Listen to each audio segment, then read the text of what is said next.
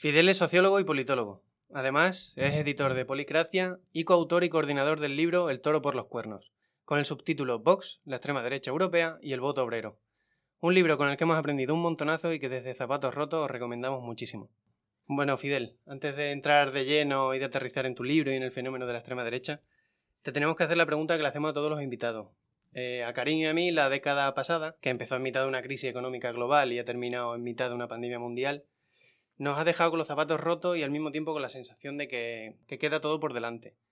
¿Qué ha supuesto para ti esta década de, crisis y momentos históricos?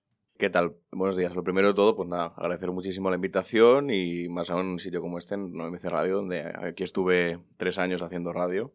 Y nada, eh, muchísimas gracias. Para mí esta década ha sido todo. Eh, auge y caída de un montón de movimientos, sorpresas, ruptura del sistema de partidos, deslegitimación del sistema político, un montón de cosas, ¿no? Y a nivel personal, mm, la verdad es que ha sido una configuración de todo lo que eso he sido después, ¿no? he formado, he salido y he, podido investigar, he podido publicar, pero también me he formado como, como persona en este sentido, ¿no? No solo políticamente. Y yo creo que, vamos, estos 10 años yo creo que han sido bastante más interesantes que de lo que pudieron ser los 10 anteriores o lo que sean los 10 que vienen seguramente. Y para contextualizar a la gente que nos escuche, y ya de paso hacerte un poco de publi, cuéntanos a grosso modo de qué va el libro y qué es lo que te ha llevado a escribirlo. El libro es como una, mm, una adaptación de todo lo que eh, se ha comentado sobre la extrema derecha en Europa, pero que aquí en España no se había puesto a prueba, ¿no? En general. Ni se había llegado a medir su ideología, ni se ha llegado a conceptualizar o a comparar con, con Europa en este sentido, ¿no?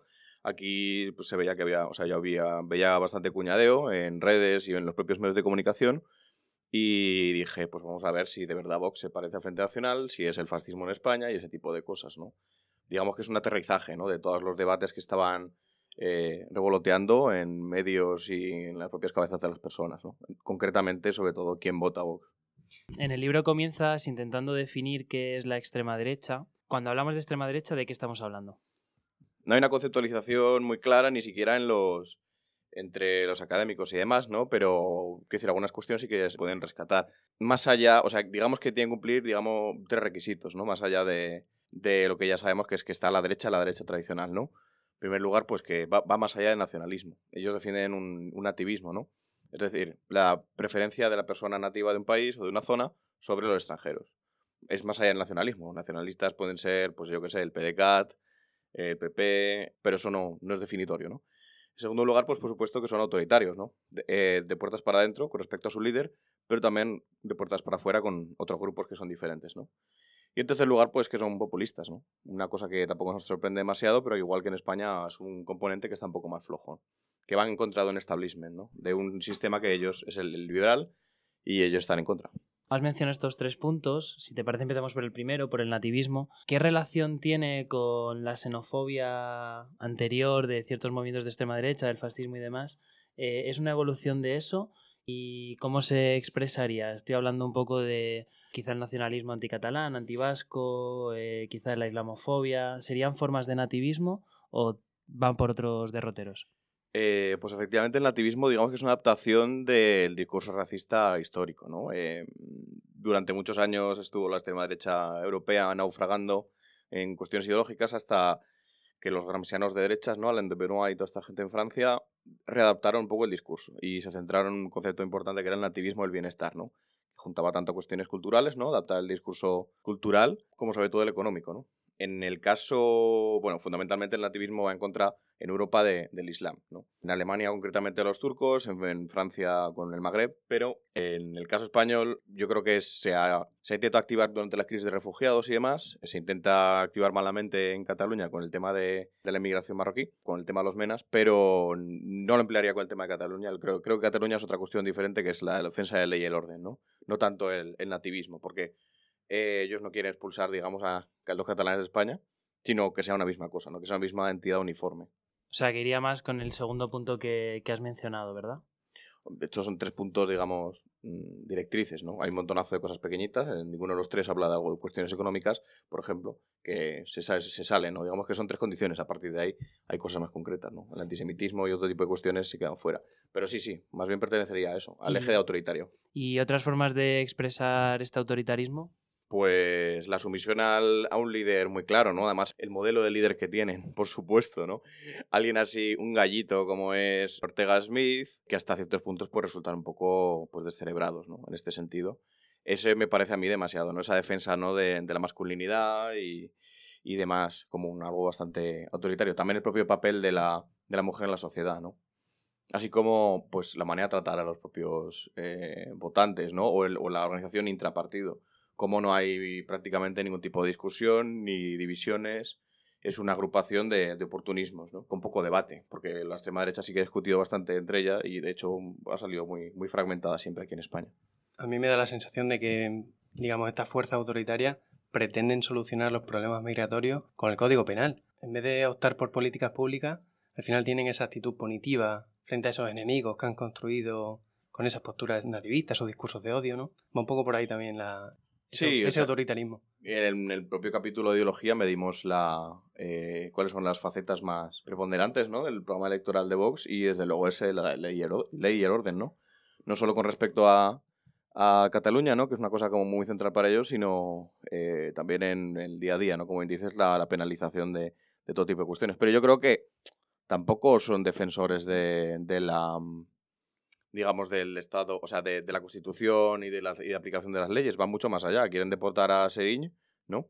Eh, sabiendo que es español y no hay ninguna ley que atienda a esto. O sea, que va más allá y, como en el propio caso de, de Donald Trump, pues mm, les da un poco igual el tema legislativo, ¿no?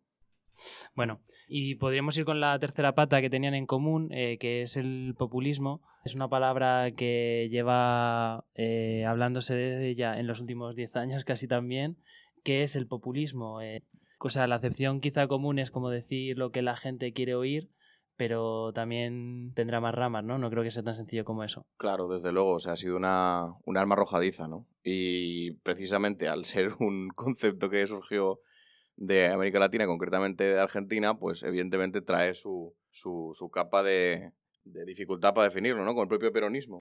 Eh, el populismo, más allá de como un insulto o político o una manera de subrayar a alguien, es algo relativamente simple. Es la concepción de una sociedad dual, es decir, eh, una base, un pueblo eh, que se enfrenta a una élite, ¿no? Un pueblo que siempre tiene razón, o que por lo menos sí que tiene el objetivo histórico de tenerla, y una élite que, está, que es corrupta, ¿no? Y que hay que desplazar del poder. Eso en primer lugar. En segundo, y que son bloques irreconciliables. Y por otro lugar, que las, las, las herramientas de la democracia liberal mmm, o sea, no sirven para resolver los problemas que tienen las sociedades. Por lo tanto, hay que apelar a la voluntad general de, del propio pueblo, ¿no?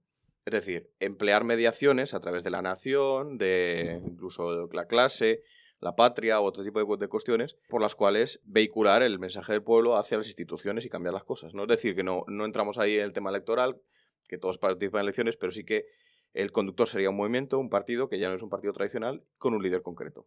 Y esto evidentemente entra dentro Podemos en un primer momento cuando hablaba de la casta y en menor medida, creo yo, Vox. Porque, este es un punto interesante que igual hablamos ahora, pero igual el populismo es lo que más se diferencia con respecto a Europa. En esta dualidad ellos intentan eh, resaltar ese papel de anti-establishment, pero al final resulta un poco, poco creíble en el sentido de como una persona como Donald Trump puede decir que está fuera del establishment cuando es una persona que está absolutamente integrada y es uno de los grandes beneficiarios de, del sistema económico y lo mismo con todos los apellidos largos de, de, muchos de los dirigentes de Vox, ¿no? Por supuesto. ¿A qué establishment se refieren? Porque no da la sensación de que el económico sea el establishment que ellos quieren combatir. No, desde luego a nivel, en el caso de Donald Trump siempre es diferente, ¿no? Yo intento comparar lo mínimo posible de un lado a otro del, Atlántico. Pero en el caso de Europa, el, o sea, la posición está clara contra, más bien contra un discurso hegemónico, ¿no? Lo que ellos llaman marxismo cultural, que es una, es una chorrada como una casa, lo del marxismo cultural. Pero vamos, eh, pretende ser la, la, dictadura de lo políticamente correcto y estamos hablando siempre del plano de las ideas y del discurso, ¿no? Y de algunas políticas públicas. Por supuesto, nunca se habla del establishment económico. Y ahí es donde sí que ataca mucho la extrema derecha europea, ¿no? Pues o las, las, la, la, lo políticamente correcto, el no hablar de minorías, el no hablar de, seguridad, el hablar de temas feministas, este tipo de cuestiones, ¿no? Más allá de, como bien dice, lo económico. El caso español, precisamente, eh, lo que le pasa a vos es que es un partido establishment. De hecho, es el partido más establishment que hay por encima del establishment va a defender la ley, la ley del orden. Y eso es una, un, un, vicio o una característica muy concreta que lo diferencia de el Frente Nacional o de otros tantos partidos, que si quieren subvertir eh, el sistema político partidista y liberal del propio país. en el caso español, precisamente se trata de salvaguardarlo contra los enemigos de España en este caso, ¿no? Que son el, el socialchavismo de, de, este gobierno, ¿no? Y sobre todo de Cataluña, ¿no? O sea, precisamente es un partido pro-establishment. Se ve que en el momento en el que miramos su programa electoral y lo codificamos, como el populismo es algo muy, muy secundario para ellos, ¿no? Bueno, después de este denominador común de las extremas derechas, queremos poner el foco en una de las cosas más interesantes de, tu libro, que tiene que ver con el esfuerzo que hacéis por diferenciar unas extremas derechas de otras. ¿Cuáles son esas diferencias que distinguirían un Frente Nacional, de Vox o de la Liga Norte? Claro, el motivo del libro es comparar Europa con, con Vox, ¿no?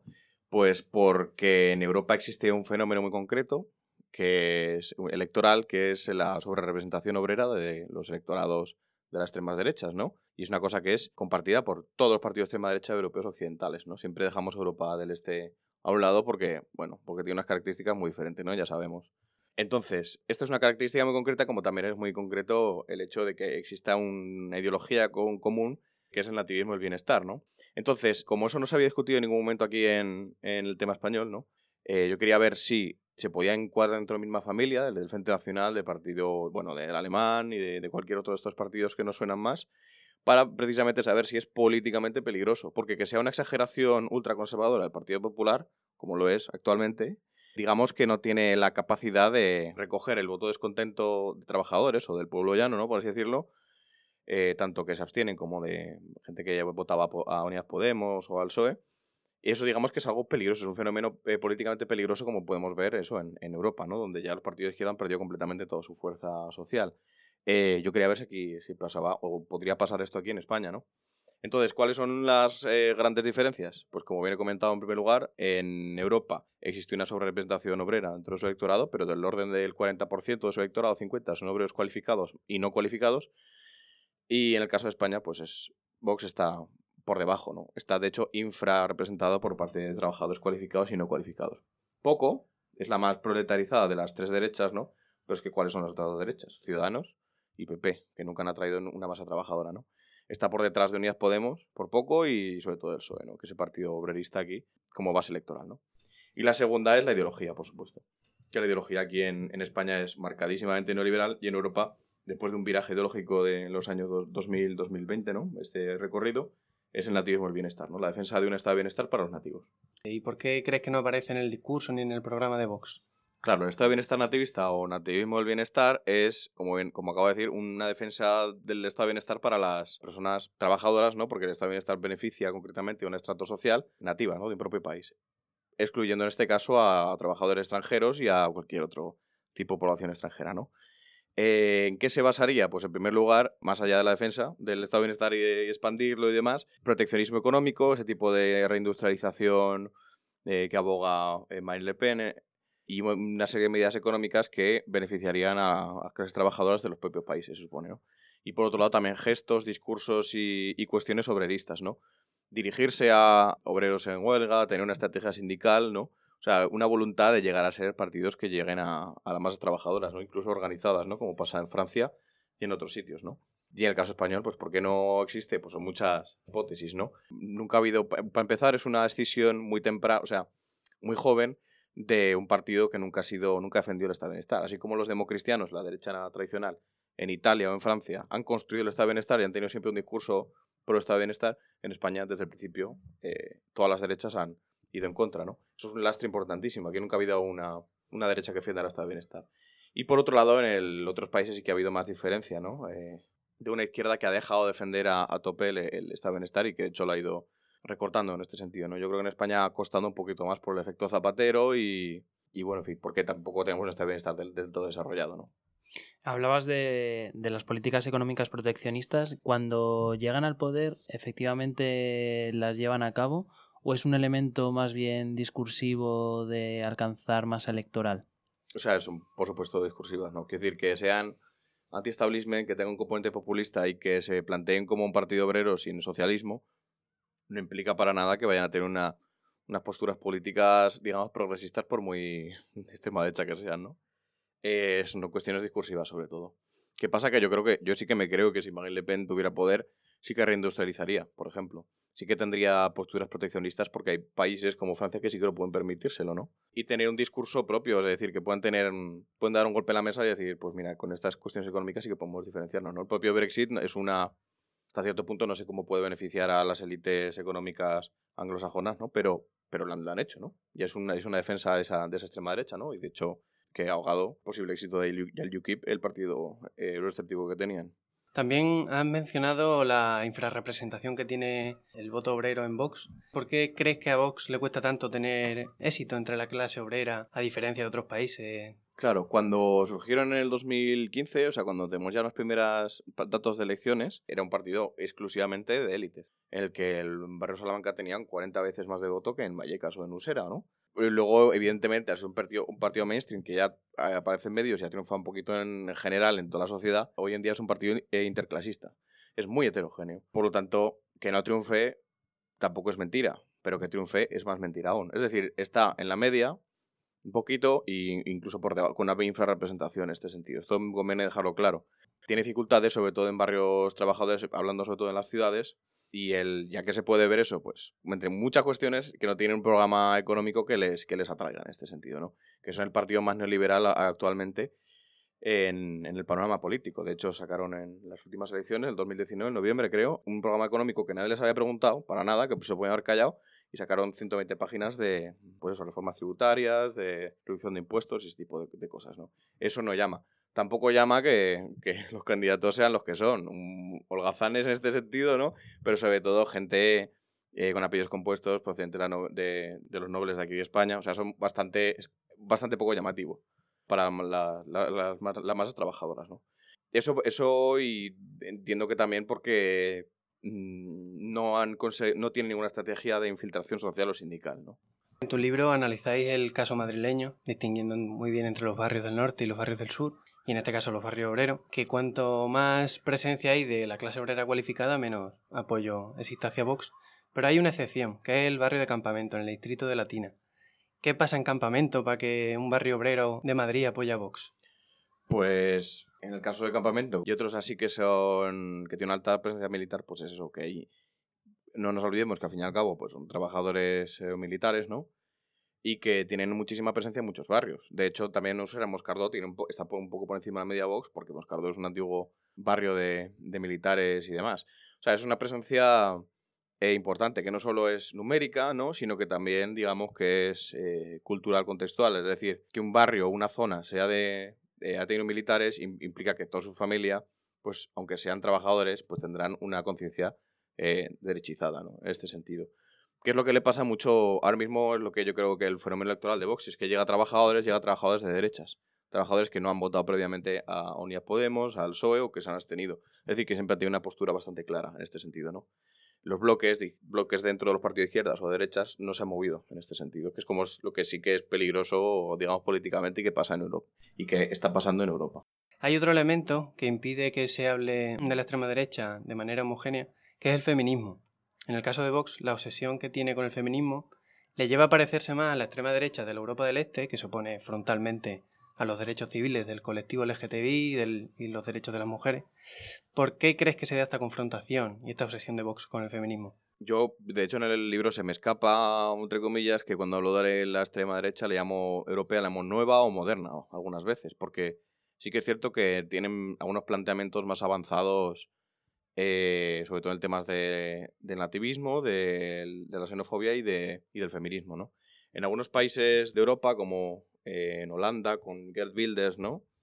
Y Marine Le Pen o Marine Le Pen, tiene una, visión de la mujer que es un poco más compleja, que, bastante más compleja en realidad, que que pueden tener Vox o, como bien dices, Europa del Este, ¿no?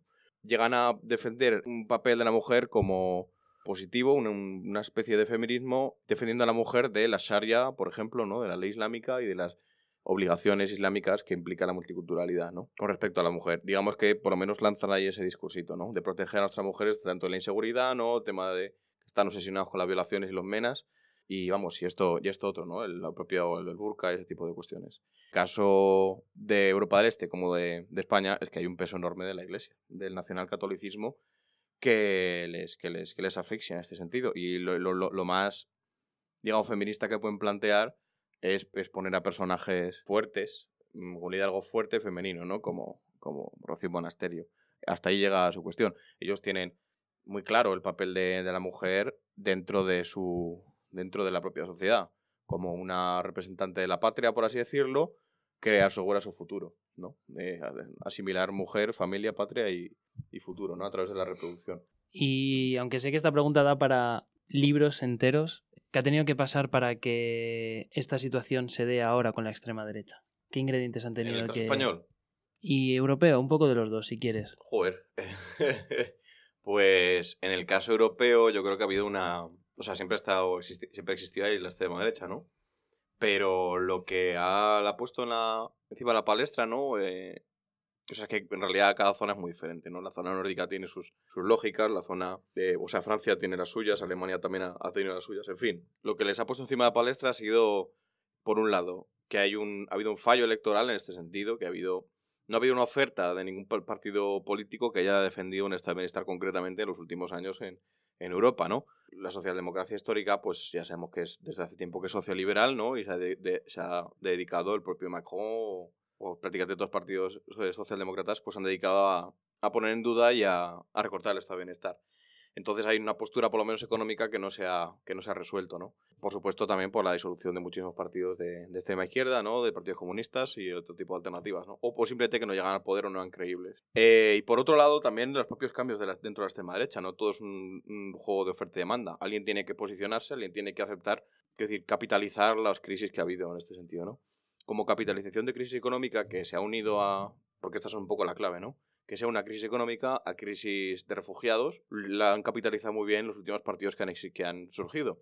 Alternativa por Alemania, con el caso de, de la crisis de refugiados, sobre todo sirios, y Amanece Dorado en Grecia, ¿no? Con una super mega ultra batallas que tenían ahí campales con, con los campos de refugiados y esas cosas, ¿no?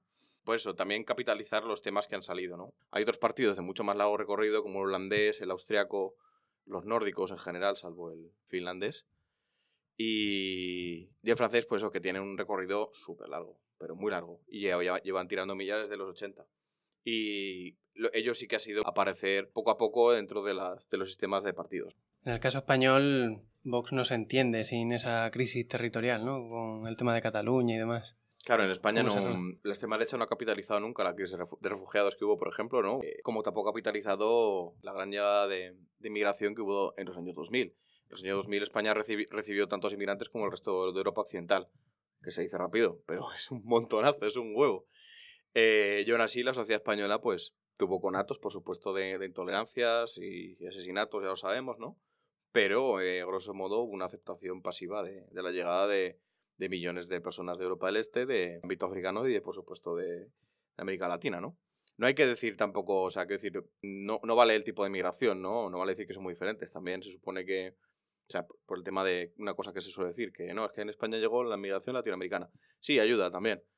Pero hoy en día, pues Vox carga también contra ellos en este sentido. No tiene demasiado sentido eso. O sea, en España se dieron, de hecho, las tres características que se tienen que dar para que surja un partido de extrema derecha fuerte y, y, y ahí aparezcan ¿no? en los medios, que son la mm, llegada masiva de migrantes, eh, una crisis económica de hondo calado y una crisis de legitimidad del propio sistema.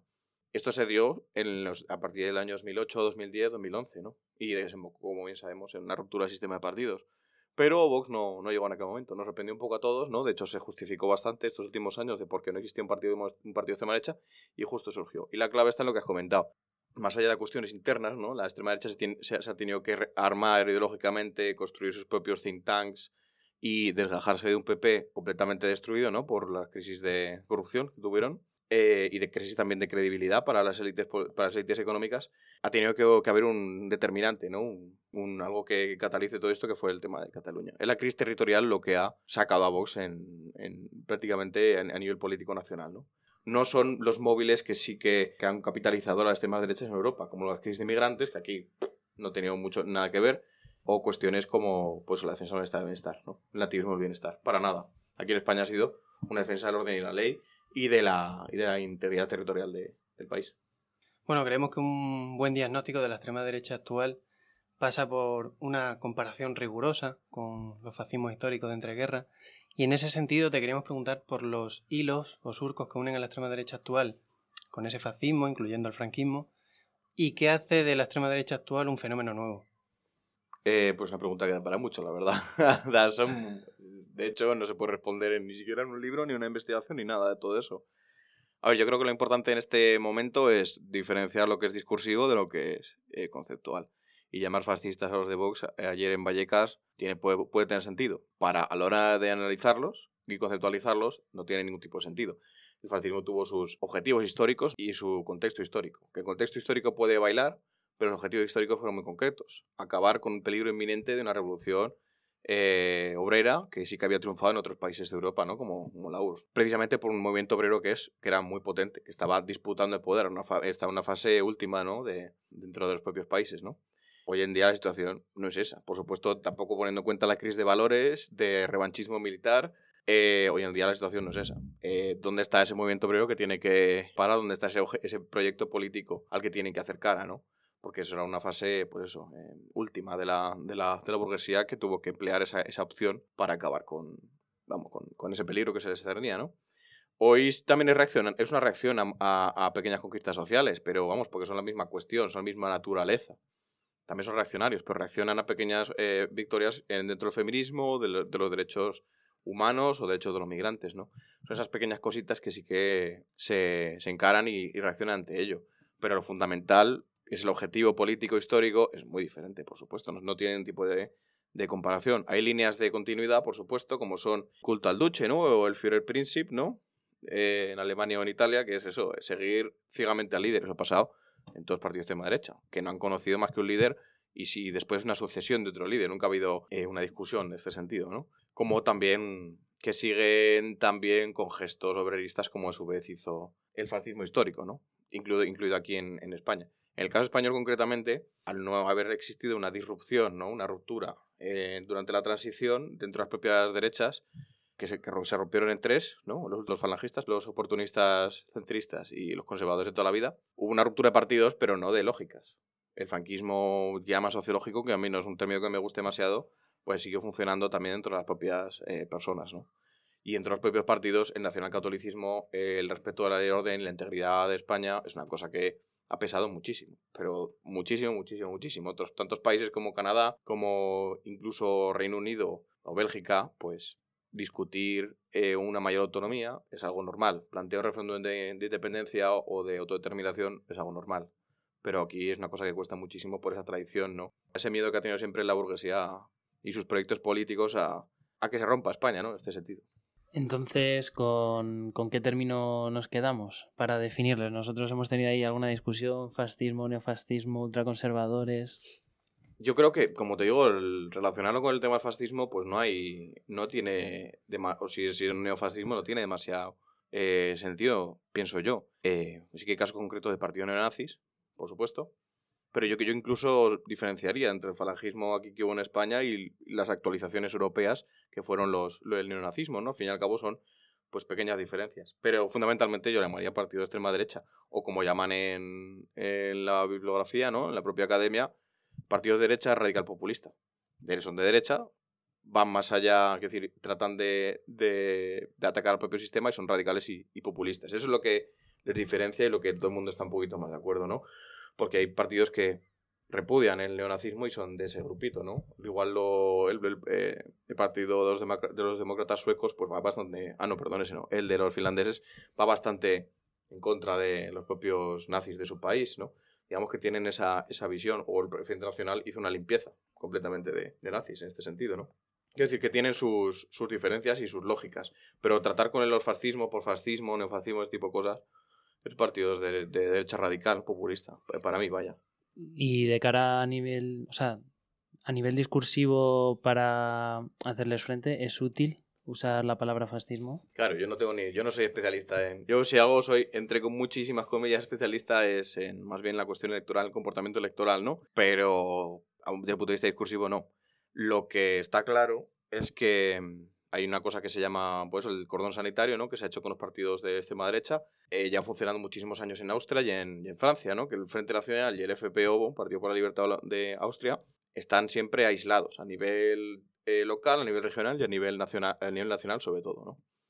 Es decir, no se pueden ni tocar, no se pueden prácticamente ni mencionar o si se mencionan es todos contra ellos. Es un cordón sanitario político. ¿no? Entonces, plantear que ellos son fascismo y que los demás son antifascistas y si hay, consecuentemente se obra así en políticas públicas y en pactos electorales, tiene sentido. Lo que no tiene sentido, pienso yo, es el caso español, en el que eh, a los segundos de aparecer Vox y conocer los resultados en, en Andalucía, se, se, pactó directamente con, eh, con, el PP, ¿no? Y tácitamente aquí en, en Madrid.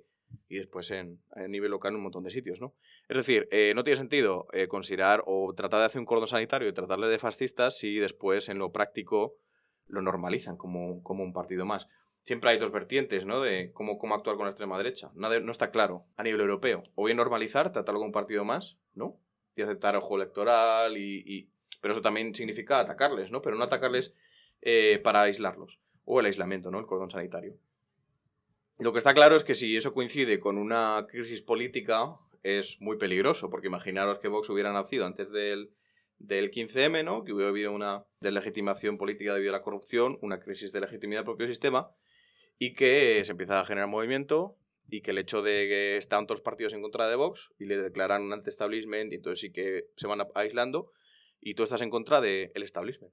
Entonces votar a Vox en este caso es votar en contra del establishment, ¿no? Como pasa y como llegó a pasar en, con la crisis, última crisis sobre todo eh, previa a los chalecos amarillos con, en Francia, ¿no? Que había mucha gente que estaba en contra del sistema y estaba dentro de esa, esa incongruencia, ¿no? Estar en contra del sistema político, pero a su vez identificar, ver que el sistema político está en contra de, del Frente Nacional, ¿no?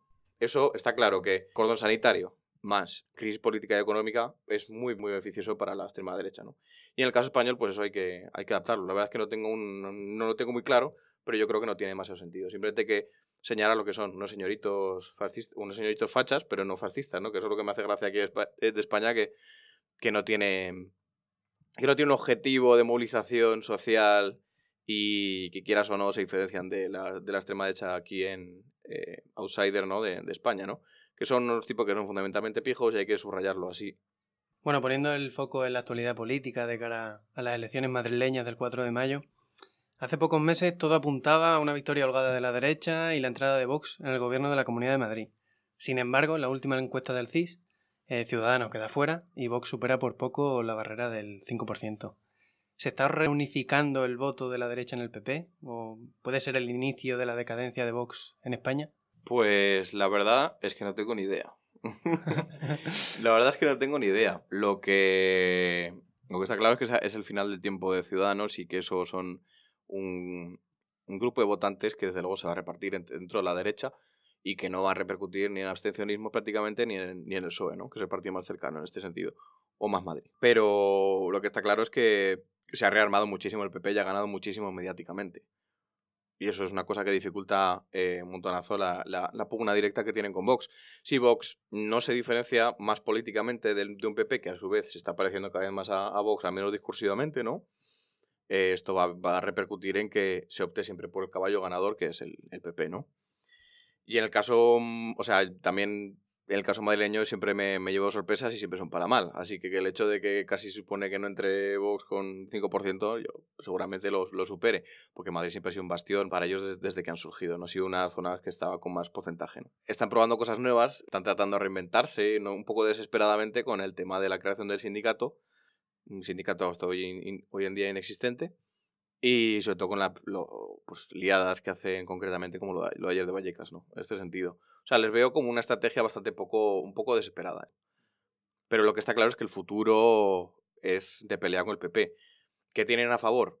Cataluña, exclusivamente. ¿Qué tienen en contra? Pues que el PP tiene sedes en todos y cada uno de los pueblos. Tiene, pues por supuesto, lo que implica todo ello es una red de asistencia clientelar que esto funciona también con el PSOE, incluso con Izquierda de Andalucía, por ejemplo, ¿no? o, en, Asturias. Tienen redes clientelares de reparto de, de, de poder, entre comillas, eh, y, de, y de subvenciones, este tipo de cosas. Eso moviliza un huevo. Es decir, tienen músculo social, ¿no? El PSOE tiene casas del pueblo y OGT en prácticamente todos los pueblos de España y Izquierda también tiene alguna, alguna fuerza, ¿no? O sea, tienen ese músculo y esa base social, incluido el, Partido Popular, ¿no? Que a veces pensamos que es un partido que es una cáscara, pero no, no, no es una cáscara. No se va a morir como tampoco se murió el PSOE cuando decíamos que estaba aquí en proceso de pasoquización, ¿no? Y ahora me hace mucha gracia eso. Eso es lo que tiene, ¿no? Que Vox también está aferrado a temas que son muy volátiles y hasta hoy ni tiene sedes, insisto, ni tiene músculo social ni base social, por mucho que haya creado un sindicato, que eso sí que es un cascarón 100%, ¿no? Eh, eso lo tiene en contra. Y una pugna con el PP, ojito. Ojito sobre todo si vienes del PP. Hay mucha gente que dice, bueno, pues nada, pues como parece ser que la política es, es eh, estar de moda, ¿no? Y primero estuvo de moda Podemos, luego estuvo de moda Ciudadanos y ahora se supone que está de moda Vox, pues no, es, no, es, no funciona así. Como ya hemos visto con, con Ciudadanos. La, cuanto más volátil es el botón partido político, que es una cosa interesante, ¿no? Ver eh, la volatilidad para mí es una de las cosas que más explican, ¿no? Eh, el futuro de los partidos políticos, pues Vox lo tiene en contra, por supuesto. Tiene que fidelizar a un electorado muy concreto que el día de mañana, si desaparece el conflicto catalán, vamos a ver qué pasa.